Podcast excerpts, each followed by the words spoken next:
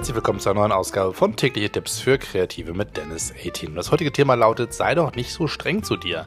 Es ist ja tatsächlich so, dass wir unsere eigenen härtesten Kritiker sind und uns selber immer ganz genau beobachten und bei jeder Kleinigkeit, die nicht ganz hundertprozentig läuft, sofort dabei ertappen. Das heißt, wir können, wir können nichts vor uns selber verstecken. Keiner kann sagen, na ja, habe ich nicht gesehen oder ähm, ja, also mir ist jetzt nichts aufgefallen.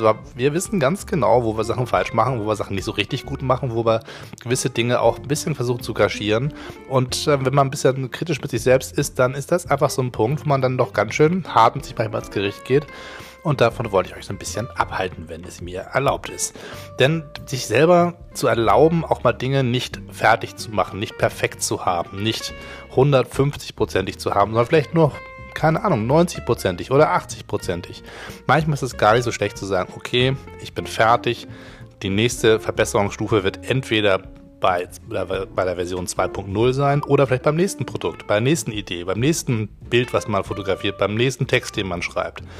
Einfach auch mal zu sagen, etwas ist fertig und ich bewege mich weiter. Wenn, wenn man permanent in dieser Feedback-Schleife mit sich selber hängt und sagt, das müsste doch noch ein bisschen besser gehen, das muss doch noch, das ist doch nicht perfekt, da muss man noch beigehen, dann kommt man irgendwann zu dem Punkt, dass man nichts mehr fertig bekommt einem Deadlines einreißt, selber sich verheddert in einer Frustschleife, weil man einfach irgendwie über einen gewissen Punkt nicht hinwegkommt und sich dann die ganze Zeit gegen sich selber beschimpft quasi, warum man dann so doof sei, etwas nicht hinzukriegen.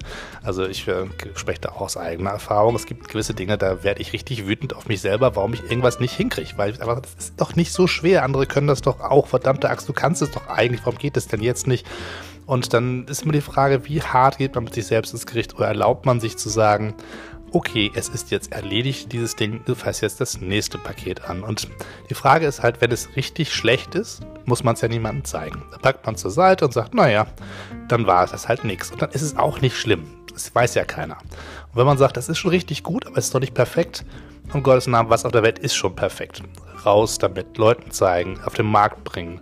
Man kann es immer noch verbessern. Das erste iPhone war auch noch nicht fertig. Das war auch eine ziemlich coole Idee, es war ziemlich weit. Aber man das erste iPhone mit dem jetzigen vergleicht, ist das schon ein himmelweiter Unterschied. Und ähm, jede Version, die darauf folgt, ist halt immer ein Stückchen besser und das ist auch völlig in Ordnung.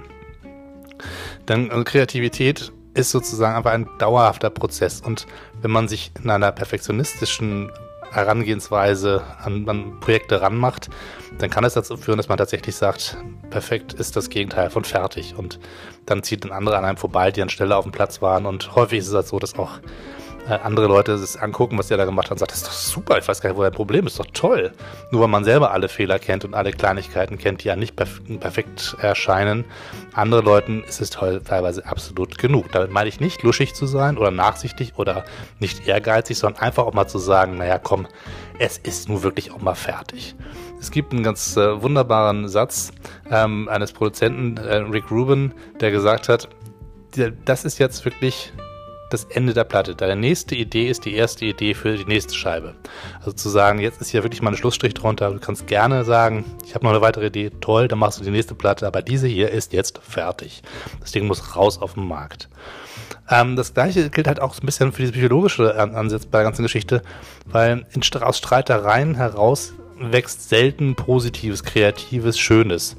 Und wenn man sich mit sich selber streitet, ist das auch nicht anders. Wenn ich mir die ganze Zeit sage, wie doof und unfähig ich bin, bin ich wahrscheinlich relativ schnell eingeschüchtert und äh, oder verliere zumindest die Lust auf kreative Prozesse und auf die kreative Arbeit. Und ähm, wenn, je härter ich mit mir selber ins Gericht gehe, desto mehr treibe ich mir selber den Spaß an dem, was ich da mache, eigentlich aus. Und gerade im Bereich, wo es kreativ ist, ist Spaß ein wichtiger Faktor. Es ist nicht der einzige, auch Fleiß gehört dazu und auch professionelles Arbeiten gehört dazu. Manchmal muss man sich auch zu Sachen zwingen, gar keine Frage.